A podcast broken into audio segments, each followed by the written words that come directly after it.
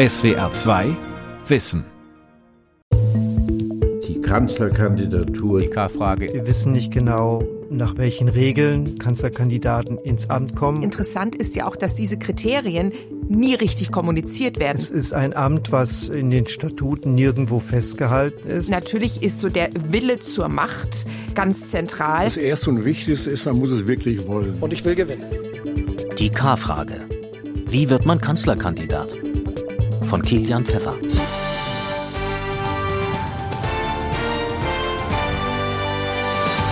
Guten Abend, meine Damen und Herren. Gerhard Schröder wird neuer Kanzlerkandidat der Sozialdemokraten.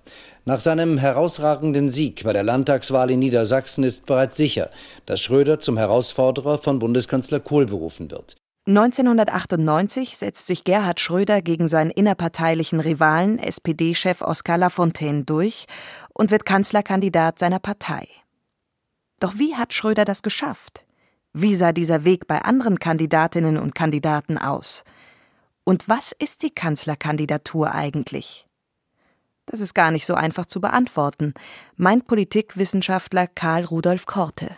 Es ist ein Amt, was in den Statuten nirgendwo festgehalten ist. Es gibt es formal gar nicht. Wir wissen nicht genau, nach welchen Regeln diese Kanzlerkandidaten ins Amt kommen und die Geschichte zeigt, das war eben auch sehr unterschiedlich. Also es ist nicht im Grundgesetz geregelt, nicht in einer Wahlordnung, nicht in einem Parteiengesetz.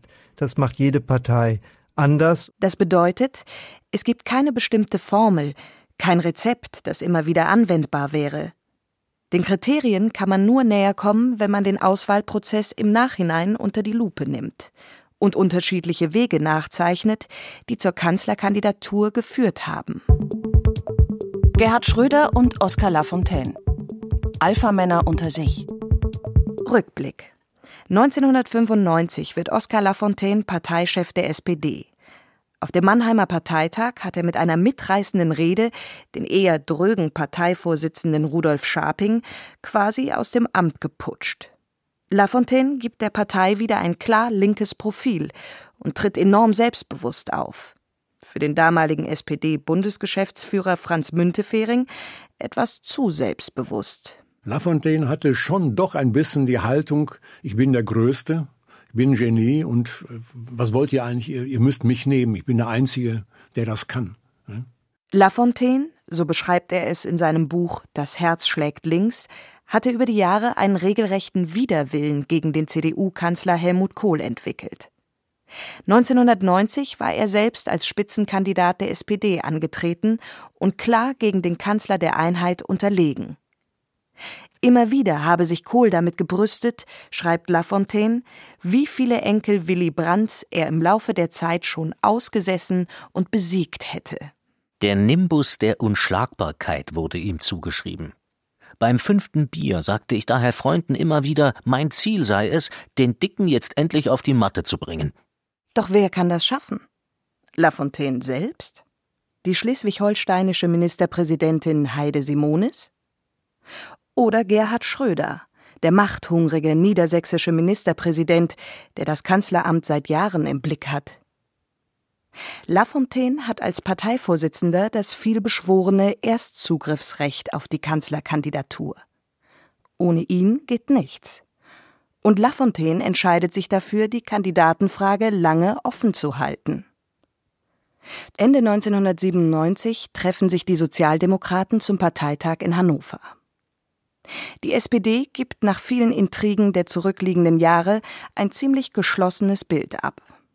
Die meisten haben verstanden, dass Kohl bei der Bundestagswahl 1998 nur in einem gemeinsamen Kraftakt besiegt werden kann. Auch Gerhard Schröder, der sich sonst nur allzu gern an seiner eigenen Partei abarbeitet und genau auf diese Weise zum Liebling der Medien geworden ist, sendet Signale der Harmonie. Ich glaube, wir haben eine große Chance, den Wechsel in Bonn zu schaffen. Aber eins sage ich in allem Ernst und beziehe mich selbst mit ein. Wenn wir es diesmal nicht schaffen, dann, liebe Genossinnen und Genossen, ist niemand schuld außer uns selbst. Im Frühjahr 98 steht die psychologisch wichtige Niedersachsenwahl an. Gerhard Schröder weiß, wenn er hier überzeugend gewinnt, dann könnte das der ausschlaggebende Faktor für ihn als Kanzlerkandidat sein. Politikwissenschaftlerin Andrea Römmele. Schröder ganz geschickt kündigte öffentlich an, dass er nicht kandidieren werde, wenn er bei der Landtagswahl in Niedersachsen mehr als zwei Prozent verlieren würde. Er gewann sogar 3,6 Prozent hinzu. Also er machte praktisch die Landtagswahl zur Abstimmung seiner Kandidatur. Also auch eine ganz neue Art der Kandidatenauslese, die wir davor noch nicht gesehen hatten.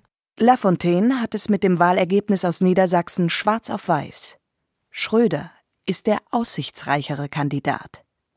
Er macht im Fernsehen die bessere Figur und hat die Unterstützung der Medien. Und so überlässt Lafontaine Schröder die Kanzlerkandidatur, obwohl er Vorbehalte hat. Aber er will Kohl unbedingt besiegen. Bei der Niedersachsenwahl haben auch viele Grünenwähler Schröder ihre Stimme gegeben. Jürgen Trittin, damals Bundessprecher der Grünen, berichtet, wir haben natürlich auch in unserem Milieu häufig die Haltung angetroffen, der Gerhard ist ein Arsch, aber ist der Einzige, den Kohl schlagen kann. Das denkt wohl auch der eine oder andere Sozialdemokrat. Und Gerhard Schröder schafft es tatsächlich und löst Helmut Kohl nach 16 Jahren als Kanzler ab. Im ersten Anlauf. Anders als SPD-Übervater Willy Brandt. Willy Brandt. Zeitgeist und Popularität.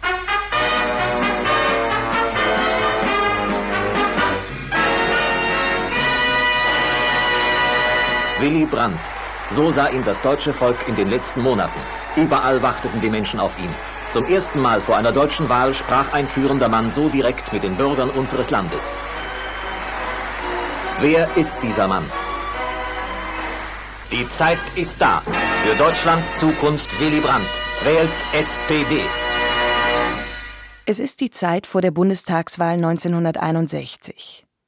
Willy Brandt ist der erste Kanzlerkandidat, der auch genau so genannt wird. Brandts Parteifreund Klaus Schütz hat den Begriff aus den USA mitgebracht, vom Wahlkampf zwischen John F. Kennedy und Richard Nixon. Hier kam es auch zum ersten Fernsehduell zwischen den Kandidaten. Ein neues Zeitalter ist angebrochen.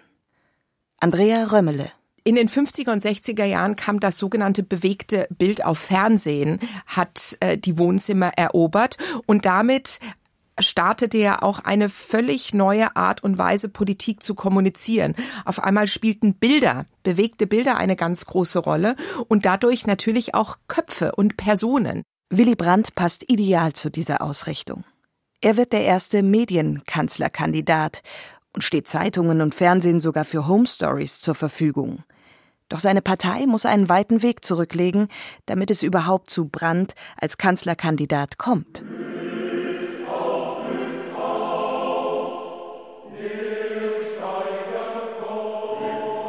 In den 50ern ist die SPD noch durch und durch sozialistische Arbeiterpartei. 1957 verliert sie die Bundestagswahl mit ihrem Parteivorsitzenden Erich Ollenhauer krachend, wie auch schon vier Jahre davor. Es muss dringend etwas passieren, denkt sich der knorrige und einflussreiche SPD-Abgeordnete Herbert Wehner. Der Parteienforscher Franz Walter schreibt in seinem Buch über die SPD Der ehemalige Kommunist Wehner war von nun an für einige Jahre der starke Mann in der Sozialdemokratie. Viele sahen in ihm den eigentlichen Lenker und Leiter der Partei. Bei ihm fanden die fast schon verzagten Sozialdemokraten das, was sie an Erich Ollenhauer so schmerzlich vermissten Energie, Gerissenheit, rednerische Kraft und eisernen Machtwillen.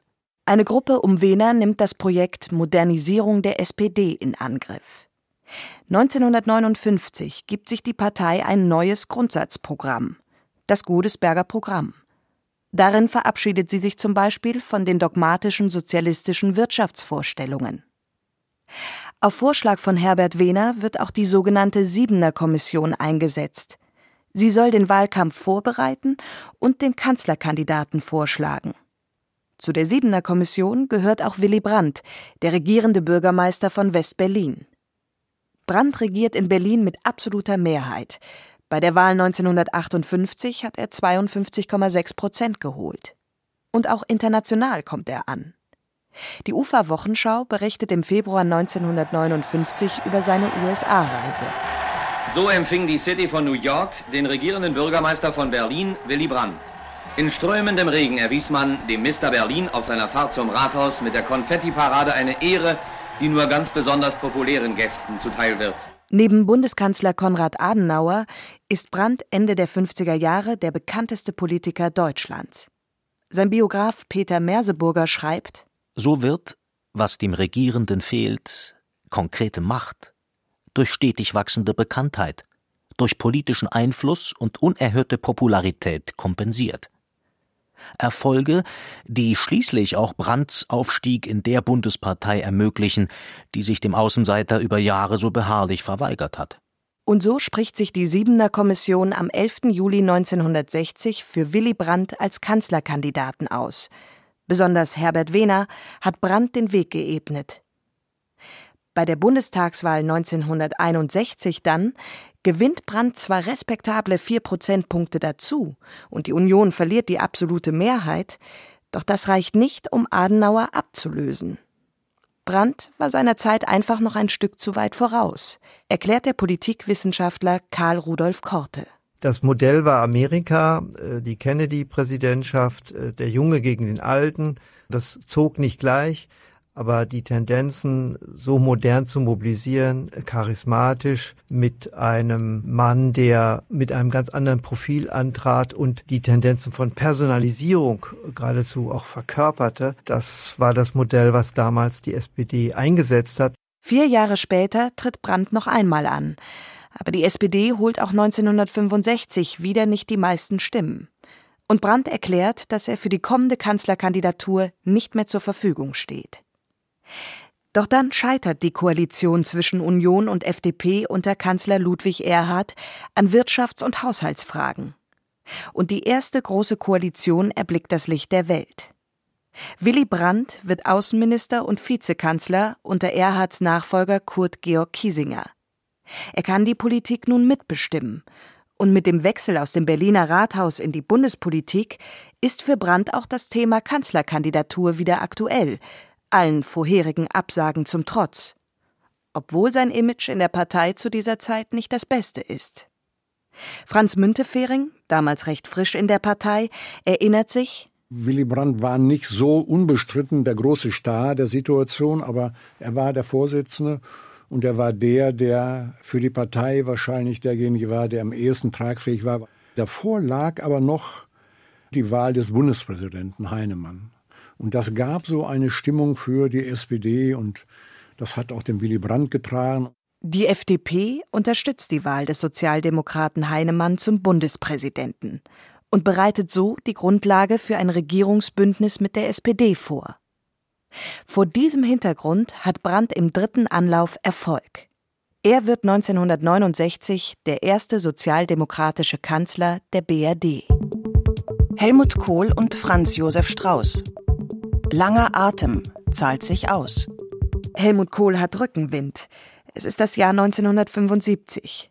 Gerade hat der rheinland-pfälzische Ministerpräsident die Landtagswahlen überragend gewonnen, mit absoluter Mehrheit.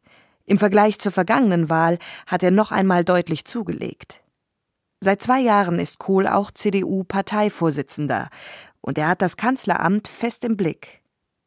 Im April 75 erläutert Kohl auf einer Pressekonferenz nach einer CDU-Präsidiumssitzung, der Kanzlerkandidat der CDU muss zwei Eigenschaften vorweg mitbringen, neben vielen anderen. Wir nominieren den, der am ehesten die Chancen hat, die Wahl 76 zu gewinnen, die Koalition und den jetzigen Bundeskanzler zu schlagen und der fähig ist daran anschließend, und das ist genauso wichtig, eine kraftvolle Regierung zu führen. Auch der CSU-Vorsitzende Franz Josef Strauß würde gern Kanzler werden. Das sorgt für einige Unruhe innerhalb der Unionsparteien, erinnert sich der CDU-Politiker und ehemalige Ministerpräsident Bernhard Vogel. In dem Vorfeld der Bundestagswahl kam es zu einer heftigen Kontroverse, als der Kurt Biedenkopf ohne Zustimmung der CSU Helmut Kohl zum Kanzlerkandidaten praktisch ausgerufen hat. Es hat wochenlange heftigste Auseinandersetzungen gegeben, bis dann schließlich sich Helmut Kohl durchgesetzt hat. Die CSU ist wütend über den überfallartigen Kandidatenvorschlag und lässt sich nur unter viel Theaterdonner zum Einlenken überreden. Ein paar Wochen später verließ der ehemalige Bundeskanzler Kiesinger eine gemeinsame Erklärung der beiden Parteien. Die CSU hat davon Kenntnis genommen, dass die CDU als größere Partei den Anspruch erhebt, den Kanzlerkandidaten zu stellen. Die CSU hält an ihrer Bewertung fest, dass ihr Vorsitzender der geeignete Kandidat ist. Im Klartext, Strauß wäre aus Bayern Sicht eigentlich der bessere Kandidat. Aber jetzt werde man Kohl eben im Interesse der gemeinsamen Sache unterstützen, so die CSU. Kohl spielt die Auseinandersetzung mit Strauß eher herunter. Wir sind politische Freunde. Wir haben gute menschlich-persönliche Beziehungen miteinander. Das gehört sich so, wie es ja in einer Familie dazu gehört, dass man sich ausspricht und auch einmal gelegentlich miteinander streitet. Strauß sieht die Sache deutlich weniger entspannt. Der Spiegel veröffentlicht kurz nach der Wahl im November 76 eine heimlich mitgeschnittene Rede von Strauß. Da donnert er über den politischen Freund Kohl. Helmut Kohl wird nie Kanzler werden. Er ist total unfähig. Ihm fehlen die charakterlichen, die geistigen und die politischen Voraussetzungen. Ihm fehlt alles dafür. Bei der Bundestagswahl 1976 erzielt Kohl zwar ein hervorragendes Ergebnis. Mit 48,6 Prozent verfehlt er die absolute Mehrheit nur knapp. Amtsinhaber Helmut Schmidt bleibt trotzdem Kanzler, weil die sozialliberale Koalition zusammenbleibt. Helmut Kohl verlässt Mainz und geht als Fraktionsvorsitzender der Union in den Bundestag nach Bonn. Die Spannungen zwischen Kohl und Strauß, zwischen CSU und CDU halten in den nächsten Jahren an. Auch vor der Bundestagswahl 1980, als Strauß selbst Kanzlerkandidat wird. Ihr werdet die Besten! Ihr werdet die besten Schüler von Dr. Josef Goebbels gewesen! Ihr werdet die besten Anhänger Heinrich Hitlers gewesen! Ihr seid die besten Es je gegeben hat! Kanzlerkandidat Franz Josef Strauß beschimpft in Essen Demonstranten, die ihn mit Eiern bewerfen. Im Wahlkampf vor der Bundestagswahl 1980 fliegen die Fetzen. Und Kanzler Helmut Schmidt warnt vor Strauß. Dieser Mann hat keine Kontrolle über sich. Und deshalb darf er erst recht keine Kontrolle über unseren Staat bekommen. Generalsekretär der CSU und Wahlkampfmanager von Strauß ist der junge Edmund Stoiber, später selbst Ministerpräsident von Bayern. Stoiber erinnert sich, das sind andere Phasen unserer Geschichte gewesen, unserer Demokratie. Und äh, wenn man heute in der Politik steht, kann man sich das gar nicht vorstellen, wie hart die Auseinandersetzungen damals waren. Doch wie ist Strauß überhaupt Kanzlerkandidat der Union geworden? Warum tritt Helmut Kohl nach seinem hervorragenden Ergebnis 1976 nicht noch einmal an? Immerhin ist er ja auch der Parteivorsitzende. Der Grund? Es läuft in Bonn von Anfang an mies für Kohl. Und das nicht nur wegen der CSU-Landesgruppe, schreibt der Historiker Hans-Peter Schwarz in seiner Biografie. Selten ist einem neu ins Amt geschneiten Fraktionsvorsitzenden so deutlich signalisiert worden, dass er unerwünscht ist. Auch unter den CDU-Abgeordneten gibt es vergleichsweise viele, die wenig von Kohl halten. Dass er als Debattenredner gegen Schmidt enttäuscht, verstärkt die Malaise im eigenen Lager. Viele Medien verspotten Kohl als provinziell, und Kanzler Schmidt, der sogenannte Weltökonom, weist genüsslich auf Kohls Defizite hin. Ich kann nur sagen, er muss noch sehr viel an fachlicher Politik dazulernen, ob das Außenpolitik ist oder Wirtschaftspolitik oder Finanzpolitik oder Sozialpolitik. Einstweilen bleibt er mehr im Allgemeinen. 1979 ist Kohl in einer besonders schwachen Position. Er beschließt, auf die Kanzlerkandidatur zu verzichten. Franz Josef Strauß will er als Kandidaten allerdings verhindern. Kohl glaubt, dass Strauß die Wählerinnen und Wähler der politischen Mitte nicht überzeugen kann und überlegt sich, den niedersächsischen Ministerpräsidenten Ernst Albrecht ins Rennen zu schicken. Strauß hört die Gerüchte und geht in die Offensive. Am 24. Mai 1979 geben Edmund Stoiber und der CSU-Landesgruppenchef Zimmermann über die deutsche Presseagentur bekannt, dass Strauß als Kanzlerkandidat zur Verfügung steht. Die CDU reagiert vier Tage später. Edmund Stoiber erinnert sich, es war so, dass dann die CDU eine Ernst Albrecht aufgestellt hat in einem Präsidium Und das äh, ist äh, in der CSU nicht so gut angekommen. Und äh, mir wurde schon klar, dass in der Situation die Einheit der Union durch eine Kanzlerkandidatur von Franz Josef Strauß fest zementiert wird. Mit anderen Worten, wenn die CDU Strauß als Kanzlerkandidaten akzeptiert, hört der auf davon zu reden, dass CDU und CSU sich trennen könnten, so wie er das in den vergangenen Jahren immer wieder getan hat. Doch was ist jetzt zu tun? Es gibt zwei Kanzlerkandidaten bei der Union. Wie kommt man aus der verfahrenen Situation heraus? Bernhard Vogel wir haben sehr, sehr viele Sitzungen, Tag- und Nachtstunden mit Beratungen aller Art, äh, wie die Konflikte zu lösen seien, zugebracht, bis eines Tages, ohne zuständig zu sein, die CDU-CSU-Bundestagsfraktion das Heft an sich riss. Fast sechs Stunden lang wird in der Fraktion über die Kandidatenfrage beraten.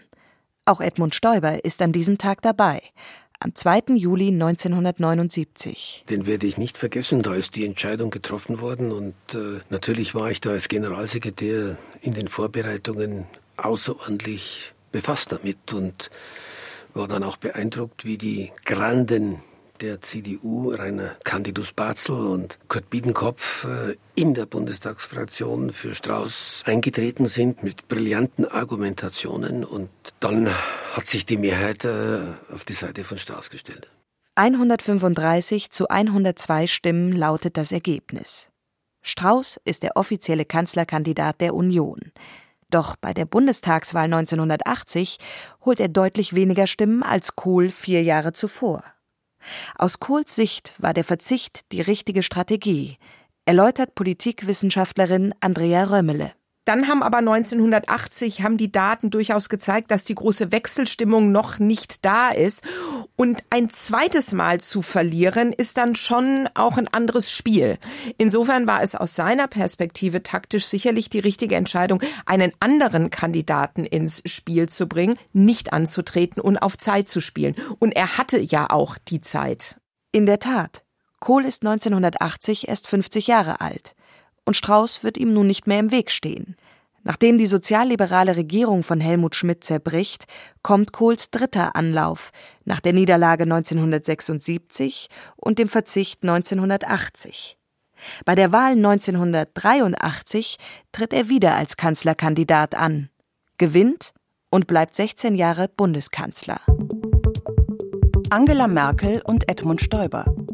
Verzicht am Frühstückstisch. Nach Helmut Kohls Parteispendenaffäre ist die CDU in den späten 90ern in schweres Fahrwasser geraten.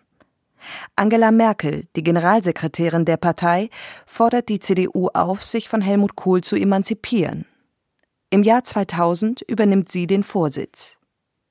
Damit ist klar, sie hat das Erstzugriffsrecht auf die Kanzlerkandidatur. Doch ist sie auch die aussichtsreichere Kandidatin für die Bundestagswahl 2002? Ihr Konkurrent ist der CSU-Vorsitzende Edmund Stoiber, mittlerweile erfolgreicher bayerischer Ministerpräsident. Bei der letzten Landtagswahl hat er fast 53 Prozent geholt. Bernhard Vogel erlebt eine Art Déjà-vu, fühlt sich erinnert an den Zweikampf Kohl gegen Strauß. Es kam wieder zu heftigen Debatten.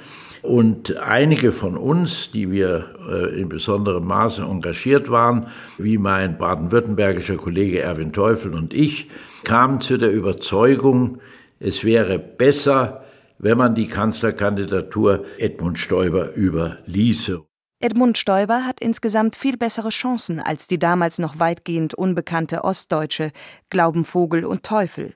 Und das sagen Sie Merkel auch. Das haben auch andere den Rat gegeben. Nur wir beide, erinnere ich mich eben äh, sehr genau, dass wir damals uns den Mut gefasst haben, ihr das ins Gesicht zu sagen. Und es spricht für sie, dass sie, wenn auch ungern, dem Rat ja gefolgt hat. Merkel und Stoiber telefonieren. Sie verabreden, dass Merkel am 11. Januar, abseits der Öffentlichkeit, zum Frühstück zu Stoiber nach Hause kommt, nach Wolfratshausen bei München. In der Woche ist viel los, erinnert sich Stoiber, und am Abend vor dem Treffen findet ein großes gesellschaftliches Ereignis statt. Ein riesiger Neujahrsempfang. Ich äh, bin spät abends nach Hause gefahren. Meine Frau war natürlich dabei. Und dann habe ich ihr gesagt, du, übrigens, morgen kommt Angela Merkel zum Frühstück. Das hat natürlich äh, meine Frau nicht gerade erheitert, dass ich ihr das so spät gesagt habe weil sie dann auch noch in der Früh also versuchte sozusagen ein frisches Frühstück auf den Tisch zu bekommen mit allen Dingen, was sozusagen ein bayerisches Frühstück auszeichnet. Das Frühstück steht allerdings nicht im Mittelpunkt, sondern die Kandidatenfrage.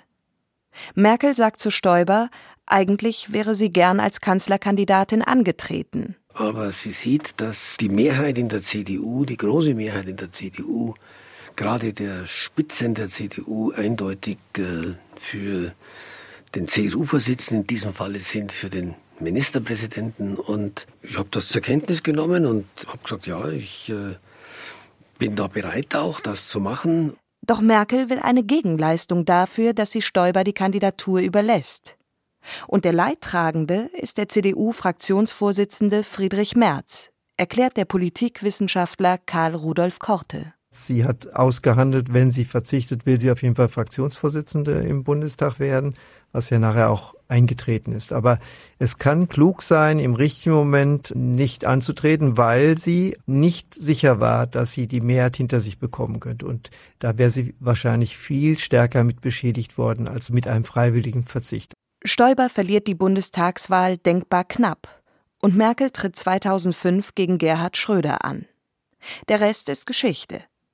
Wenn Merkel nach der Bundestagswahl 2021 als Kanzlerin abtritt, war sie nur wenige Monate kürzer im Amt als Rekordkanzler Helmut Kohl. Wie also wird man Kanzlerkandidat? Eine Vielzahl von Aspekten spielt eine Rolle. Welche Probleme gibt es in der Gesellschaft? Wie steht die Partei gerade da? Welche innerparteiliche Gruppierung kann sich mit ihren strategischen Vorstellungen durchsetzen? Aber vor allem, wie populär ist ein Politiker? In der Tat ist es so, dass Umfragen eine Rolle spielen, eine wichtige Rolle spielen. Wie kommt der Kandidat oder die Kandidatin bei den Bürgern dann letztendlich an? Dazu kommen weitere Fragen. Wie sieht es aus mit der Regierungserfahrung? Ist der Kandidat erfahren genug, aber noch nicht verbraucht?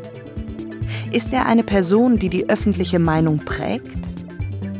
Passt das Wahlprogramm zu ihm? Sorgt er für innerparteiliche Geschlossenheit?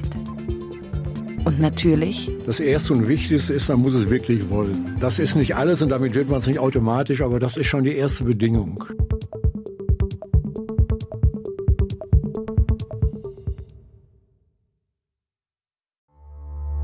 SWR 2 Wissen. Manuskripte und weiterführende Informationen zu unserem Podcast und den einzelnen Folgen gibt es unter swr2wissen.de.